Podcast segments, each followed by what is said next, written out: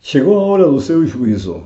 Este é o sexto tema do Seminário do Apocalipse, Sinais da Eternidade. Deus mostrou a Daniel as visões do início do juízo de toda a humanidade no tribunal celestial, ou santuário celestial, cinco séculos antes de Cristo. E diz: continuou olhando até que foram postos os tronos e o ancião de dias se assentou. O seu trono era chamas de fogo. Milhares de milhares o serviam, e milhares de milhares estavam diante dele. Assentou-se o tribunal e se abriram os livros. Daniel capítulo 7, versículos 9 e 10. Evento que haveria de ocorrer em dias muito distantes do que vivia Daniel, conforme está escrito em Daniel capítulo 8, verso 26 o santo, o verdadeiro, aquele que tem a chave de Davi, e que abre ninguém fechará, e que fecha ninguém abrirá, Apocalipse 3,7, retoma no livro do Apocalipse este grandioso tema, enfatizando agora a iminência da hora do juízo. Apocalipse 14,7. Em Apocalipse 14 estão as mensagens dos três anjos, o primeiro anjo anuncia mundialmente a hora do juízo. Estes anjos, evidentemente, são simbólicos, pois lhe foi confiada a obra de pregar o Evangelho eterno às multidões. Essa tarefa não foi confiada por Deus a anjos literais, mas aos seres humanos, conforme relatado no Evangelho de Mateus, capítulo 28, versículos 18 a 20, e no livro de Atos, capítulo 2, versículos 14 a 41.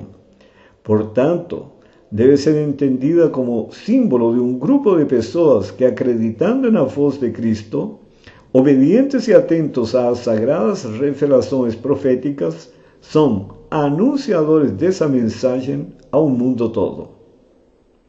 Agora, qual a solene mensagem proclamada pelo anjo que tinha o Evangelho eterno? Apocalipse capítulo 14, versículos 6 e 7 diz: E vi outro anjo voar pelo meio do céu, e tinha o evangelho eterno, para o proclamar aos que habitam sobre a terra, e a toda a nação e tribo e língua e povo, dizendo com grande voz: Temei a Deus e dai-lhe glória, porque vinda a hora do seu juízo, e adorai aquele que fez o céu e a terra e o mar e a fonte das águas. Esta mensagem tem a ver com dois acontecimentos relacionados entre si. O primeiro, que ocorre no céu. O julgamento aqui mencionado ocorre no santuário celestial, pois ao concluir, sai do mesmo templo de Deus um anjo com uma foice para ceifar os que hão de ser salvos na terra. Apocalipse 14, versículos 14 e 16 e o segundo, que ocorre na terra. Paralelamente ao acontecimento do julgamento no santuário celestial, deveria ocorrer na terra a restauração da verdade por meio de um povo espalhado pelas nações do mundo, com um chamado a adorar aquele que fez os céus e a terra, nos termos do mandamento que ordena respeitar o santo sábado como dia de repouso conforme escrito no livro de Êxodo, capítulo 20, versículos 8 a 11. A restauração da adoração a Deus como Criador, por meio do respeito a seu santo dia, seria proclamada quando chegasse a hora do juízo. No estudo anterior, vimos que no santuário terrestre se realizavam três tipos de ofertas ou sacrifícios. Primeiro, o contínuo, está escrito en Éxodo capítulo 29, versículos 38 a 42, que era para benefício do povo, assim como Cristo morreu por todos. Segundo Coríntios capítulo 5, verso 15. Este serviço era diário e realizado no átrio e no lugar santo, conforme relatado no livro de Hebreus capítulo 9, verso 6.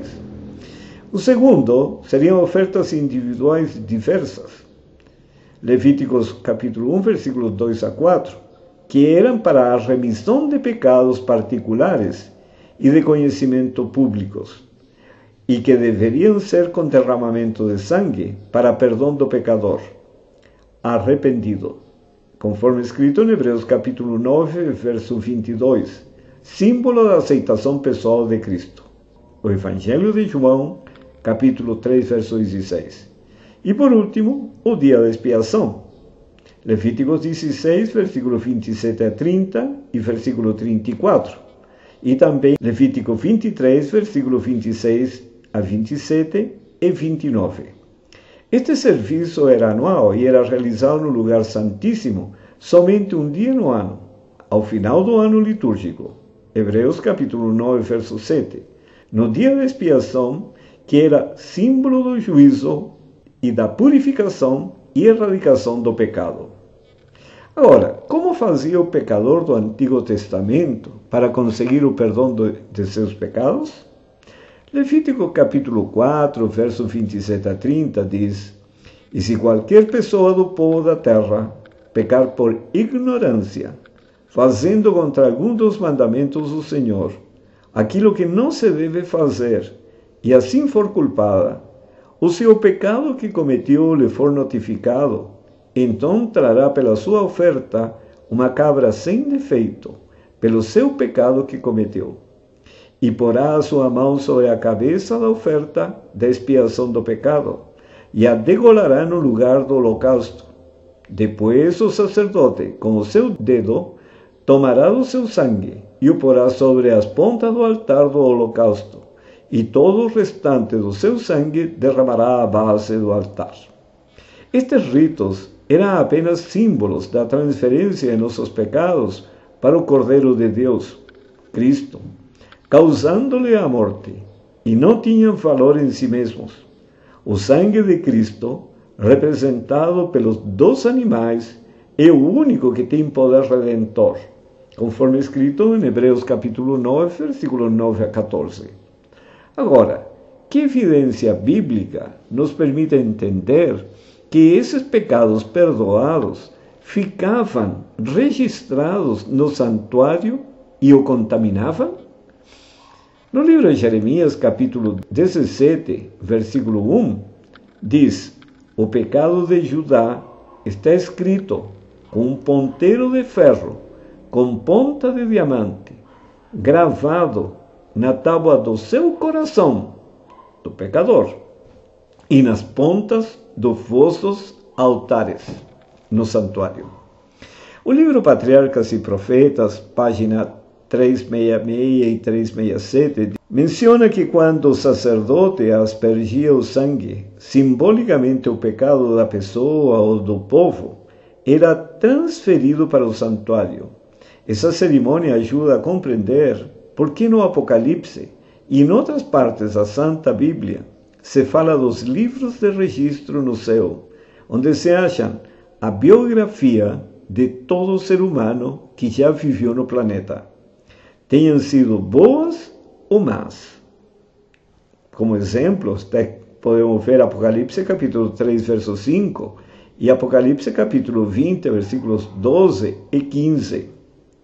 Agora, depois do acúmulo de pecados penitentes durante um ano, que se fazia no dia da expiação, que era o décimo dia do sétimo mês? No livro de Levítico, capítulo 16, versículos 29 e 30, e versículos 33 e 34, diz: E isto vos será por estatuto perpétuo, no sétimo mês, aos dez do mês, afligireis as vossas almas, e nenhum trabalho fareis, nem o natural, nem o estrangeiro, que peregrina entre vós, porque naquele dia se fará expiação por vós, para, observem, purificar-vos e sereis purificados de todos os vossos pecados perante o Senhor.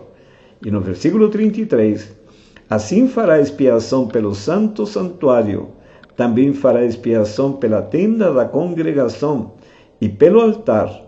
Semelhantemente, fará expiação pelos sacerdotes e por todo o povo da congregação. E isto vos será por estatuto perpétuo para fazer expiação pelos filhos de Israel de todos os seus pecados uma vez por ano, e fez Araão como o Senhor ordenara a Moisés. Agora, em Levíticos 16, versículos 1 a 28, descreve as cerimônias que se realizavam no dia em que o santuário era purificado. Com esta cerimônia, o santuário era purificado do registro dos pecados dos arrependidos que haviam confessado sua culpa, dos sacerdotes oficiantes que comiam a carne e do altar onde o sangue era derramado e aspergido. A purificação do santuário era realizada com o sangue do bode para o Senhor, conforme relatado em Levítico capítulo 16, versículo 9, versículos 15 e 16 e versículos 20 e 21, símbolo do sangue de Jesus, conforme diz Hebreus capítulo 7, versículos 26 e 27 e capítulo 9, versículo 23 a 26. E agora, que sentença recaía sobre aqueles que nesse dia não estavam com as vidas acertadas com o Senhor Deus, símbolo de juízo? Levítico 23, versículo 27 e 29 diz: Mas aos dez dias desse sétimo mês será o dia da expiação. Tereis santa convocação e afligireis as vossas almas e oferecereis oferta queimada ao Senhor. E naquele mesmo dia nenhum trabalho fareis, porque o dia da expiação, para fazer expiação por vós perante o Senhor, vosso Deus. E observem, porque toda alma que naquele mesmo dia se não afligir, será extirpada do seu povo. Quer dizer, havia um julgamento. Quem se afligiu e quem não se afligiu. Com essa cerimônia, encerrava-se o ciclo religioso do ano, símbolo do fim dos tempos. O juízo apresentado aqui é aquele que se refere ao, no Novo Testamento. Na primeira epístola de Pedro, capítulo 4, verso 17, onde se fala do juízo da casa de Deus, em harmonia com Levítico 16, verso 34. Este juízo de investigação precede a segunda vinda do Senhor Jesus Cristo. Agora, que declaração no Novo Testamento demonstra que o trabalho do sumo sacerdote na cerimônia do dia de expiação era símbolo de um juízo investigativo que haveria de realizar-se no céu? Hebreus capítulo 9, versículo 23 a 28 diz: De sorte que era bem necessário que as figuras das coisas que estão no céu assim se purificassem, mas as próprias coisas celestiais com sacrifícios melhores do que estes. Porque Cristo não entrou num santuário feito por mãos, figura do verdadeiro, porém no mesmo céu, para agora comparecer por nós perante a face de Deus. Nem também para si mesmo se oferecer muitas vezes, como sumo sacerdote, cada ano entra no santuário com sangue alheio. De outra maneira, necessário lhe fora padecer muitas vezes desde a fundação do mundo. Mas agora, na consumação dos séculos, uma vez se manifestou para aniquilar o pecado pelo sacrifício de si mesmo. E como aos homens está ordenado morrerem uma vez, vindo depois disso o juízo. Assim também Cristo, oferecendo-se uma vez para tirar os pecados de muitos, aparecerá segunda vez sem pecado aos que o esperam para a salvação. Agora, que declaração profética do Antigo Testamento também considera o juízo investigativo no santuário celestial? No livro de Daniel, capítulo 7, versículos 9 e 10, diz: Eu continuei olhando até que foram postos os tronos, e um ancião de dias se sentou, a sua veste era branca como a neve, e o cabelo de sua cabeça como a pura lã. E seu trono era de chamas de fogo, as suas rodas de fogo ardente. Um rio de fogo manava e saía de diante dele. E observem, milhares de milhares o serviam, e milhões de milhões assistiam diante dele. Assentou seu juízo e abriram seus livros. Esta fase investigativa do juízo diz respeito ao povo de Deus, começando pelos primeiros habitantes da terra, até que os que estiverem vivos por ocasião da vinda do Senhor, quando serão julgadas as obras, sejam boas ou más, conforme diz Eclesiastes capítulo 12, versículo 14, e o caráter na base da lei de Deus. Na Epístola a Tiago, capítulo 2, versículo 12. De acordo ao que está registrado no livro dos céus, Apocalipse capítulo 20, verso 12. Note que o juízo ocorre no céu, Hebreus capítulo 9, versículo 23 e 28, e Daniel capítulo 7, versículo 9 a 13. Muito posteriormente à época que o profeta Daniel viveu, mas impressionado pela visão profética, viu que deveria primeiro surgir a obra que o anticristo faria na terra. Isso está relatado no livro de Daniel, capítulo 7, versículo 24 a 26. No final deste juízo, estará decidida a sorte de todo ser vivente e Cristo virá em seguida. Apocalipse 22, versículos 11 e 12. Por esta razão, a partir do momento que a pessoa aceita o Senhor Jesus e seu caminho, sendo justificada da velha vida de pecados e ofensas, ela entra na graça. Conforme está escrito em Romanos capítulo 5, versículos 1 e 2, para ser curada de todo pensamento e sentimentos estranhos a seu futuro e novo lugar de moradia, nos céus, junto à sociedade dos anjos e santas criaturas de Deus. Veja Filipenses capítulo 2, versículo 12 a 16. Este processo de cura é chamado nas Sagradas Escrituras de santificação ou crescimento na graça. Tudo isto ocorre em conexão com o santuário celestial, enquanto o Senhor Jesus Cristo estiver advogando diante da audiência celeste, ou seja, antes da segunda vinda do Senhor. Assim, seguindo o exemplo da vida de Cristo, veja o Evangelho de Lucas, capítulo 2, verso 40, versículo 52, e capítulo 4, versículo 14 e 22. A criatura humana deve aproveitar ao máximo as oportunidades que o Senhor lhe otorga gratuitamente para purificar sua mente de todo pecado pois sua graça é justamente o poder para progressivas mudanças mentais, a fim de que, ao ser o livro da vida aberto, após a morte, no fórum celeste, não haja nada a lhe condenar, e assim possa ser glorificada no dia do retorno do Senhor Jesus. Isaías, capítulo 33, versículo 14 a 17, e no versículo 22, também Apocalipse, capítulo 6, versículo 15 a 17, Hebreus, capítulo 12, versículo 14, e a primeira epístola aos Tessalonicenses, capítulo 5, versículo 23 a 24, e na epístola aos Romanos, capítulo 12, versículos 1 a 2, Gálatas, capítulo 5, versículos 16 a 25, e finalmente 1 Coríntios, capítulo 6, versículos 9 a 11. Essa é a primeira fase do, do juízo, mas não termina ali. Depois da segunda vinda do Senhor, há uma segunda etapa, que é o juízo comprobatório no santuário celestial. Agora, quem são os que julgarão nesta segunda fase do juízo final, juntamente com Cristo nos céus? E a quem julgarão? 1 Coríntios capítulo 6, versículos 2 e 3 diz: Não sabeis vós que os santos hão de julgar o mundo? Ora, se o mundo deve ser julgado por vós, sois porventura indignos de julgar as coisas mínimas? Não sabeis vós que havemos de julgar os anjos? Quanto mais as coisas pertencentes a esta vida.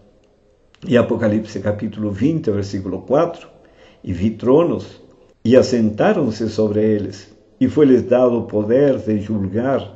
E vi as almas daqueles que foram degolados pelo testemunho de Jesus e pela palavra de Deus, e que não adoraram a besta nem a sua imagem, e não receberam sinal em suas testas, nem em suas mãos, e viveram e reinaram com Cristo durante mil anos. Quando entrarmos no céu, estivermos Senhor Jesus, muitas perguntas serão feitas a respeito de pessoas que supunhamos que poderiam estar no céu. E aí há um juízo comprobatório. porque essas pessoas não foram salvas. E finalmente vem a terceira etapa, que é o juízo executivo na terra. Como era ilustrada no serviço do dia expiação a erradicação final do pecado, Levíticos 16, versículos 10 e versículo 20 a 22 diz: Mas o bode sobre que cair a sorte para ser bode emissário, apresentar-se-á vivo perante o Senhor, para fazer expiação com ele, a fim de enviá-lo ao deserto como bode emissário. E no verso 20, havendo, pois, acabado de fazer expiação pelo santuário, e pela tenda da congregação, e pelo altar, então fará chegar o bode vivo. E Arão porá ambas as suas mãos sobre a cabeça do bode vivo, e sobre ele confessará todas as iniquidades dos filhos de Israel, e todas as suas transgressões, e todos os seus pecados, e os porá sobre a cabeça do bode, e enviá-lo ao deserto, pela mão de um homem designado para isso. Assim aquele bode levará sobre si todas as iniquidades deles à terra solitária e deixará o bode no deserto. Toda a expiação salvadora era provida pelo bode para o Senhor, como diz Isaías 53, verso 6. O Senhor fez cair sobre ele a iniquidade de todos nós, o que está escrito também na primeira epístola de João, capítulo 2, versículo 12, e capítulo 4, verso 10. Agora entra em cena o outro bode, por Azazel, o qual não é sacrificado. Este bode para Azazel não salva ninguém, pois sem derramamento de sangue não há remissão de pecados. Segundo Hebreus capítulo 9, verso 22. Este não morre em substituição a ninguém, mas representa o verdadeiro culpado dos pecados, que já haviam sido perdoados e expiados por Cristo, o qual finalmente purifica o santuário, eliminando dele toda mancha, a mancha do pecado, a mancha das calúnias contra o caráter de Deus, a mancha já não pode mais ficar sobre Cristo, porque ele aparecerá segunda vez sem pecado aos que o aguardam para a salvação. Hebreus capítulo 9, verso 28. Esse boi Azazel, abandonado à sua própria sorte e destruição, representa a Satanás, primeiro no milênio e depois em sua destruição final, quando toda mancha de rebelião e pecado será definitivamente extirpada. E agora, após os mil anos nos céus, ao término da comprovação do juízo investigativo, como descreve o Apocalipse, a última parte do juízo profetizada no simbolismo do santuário terrenal? Apocalipse 14, versículos 17 a 20 diz: E saiu do templo, que está no céu, outro anjo, o qual também tinha uma foice aguda. E saiu do altar outro anjo, que tinha poder sobre o fogo, e, e clamou com grande voz ao que tinha a foice aguda, dizendo: Lança a tua foice aguda e vindima os cachos da vinha da terra, porque já as suas uvas estão maduras. E o anjo lançou a sua foice à terra e vindimou as uvas da vinha da terra e atirou-as no grande lagar da ira de Deus. E o lagar foi pisado fora da cidade, e saiu sangue do lagar até aos freios cavalos, pelo espaço de mil e seiscentos estádios. E em Apocalipse 20, versículos 11 e 15, diz: E vi um grande trono branco, e o que se estava sentado sobre ele, de cuja presença fugiu a terra e o céu, e não se achou lugar para eles. E vi os mortos, grandes e pequenos, que estavam diante de Deus, e abriram seus livros, e abriu-se outro livro, que é o da vida e os mortos foram julgados pelas coisas que estavam escritas nos livros, segundo as suas obras. E deu o mar os mortos que nele havia, e a morte, e o inferno, que o sepulcro. Deram os mortos que neles havia, e foram julgados cada um segundo as suas obras. E a morte, e o inferno, a sepultura, que neles havia, e foram julgados cada um segundo as suas obras e a morte e o inferno, lembrem-se, sepultura, foram lançados no lago de fogo. Esta a segunda morte. E aquele que não foi achado escrito no livro da vida foi lançado no lago de fogo. Esta é a fase do, executiva do juízo. Assim como no Apocalipse 14, versículos 15 a 16, no fim do juízo investigativo, sai do santuário celestial o anjo com a ordem de ceifar a mesa, juntar os fiéis redimidos. Nos versículos 17 a 20, sai do templo a ordem de completar a purificação, erradicação do pecado e dos pecadores rebeldes, para sempre as uvas são lançadas no lagar da cólera de Deus, e o diabo, seus anjos e seus adeptos são destruídos no lago de fogo, que é a segunda morte. Não é o fogo pela eternidade, é a segunda morte, morte eterna. Apocalipse 20, versículos 10 a 14. A promessa é que o mal não se levantará novamente, conforme escrito no livro Naum, capítulo 1, verso 9 e em Apocalipse 21, versículos 1 a 7. Pois bem, quer sejamos brancos ou negros, americanos ou iraquianos, budistas ou shintoístas, católicos ou evangélicos, espíritas ou ateus, dogmáticos ou ecléticos, pobres ou ricos, doutores ou zeladores de casas, presidentes ou assistentes, importa que todos nós compareçamos perante o tribunal de Cristo, para que cada um receba segundo o bem ou o mal que tiver feito por meio do corpo. E não é apenas de, da maior importância crer e considerar a nosso amado Jesus, o Cristo, como o verdadeiro advogado e defensor de nossas vidas para a salvação, mas compreender a solene responsabilidade individual que nos cabe. Eu aconselho, amigo, acesse o canal YouTube Sinais da Eternidade e assista o vídeo complementar a este tema no playlist Revelações do Apocalipse. Tema 6. Temei a Deus porque é chegada a hora do seu juízo. Lembre-se, a escolha é sua, mas o poder é de Deus.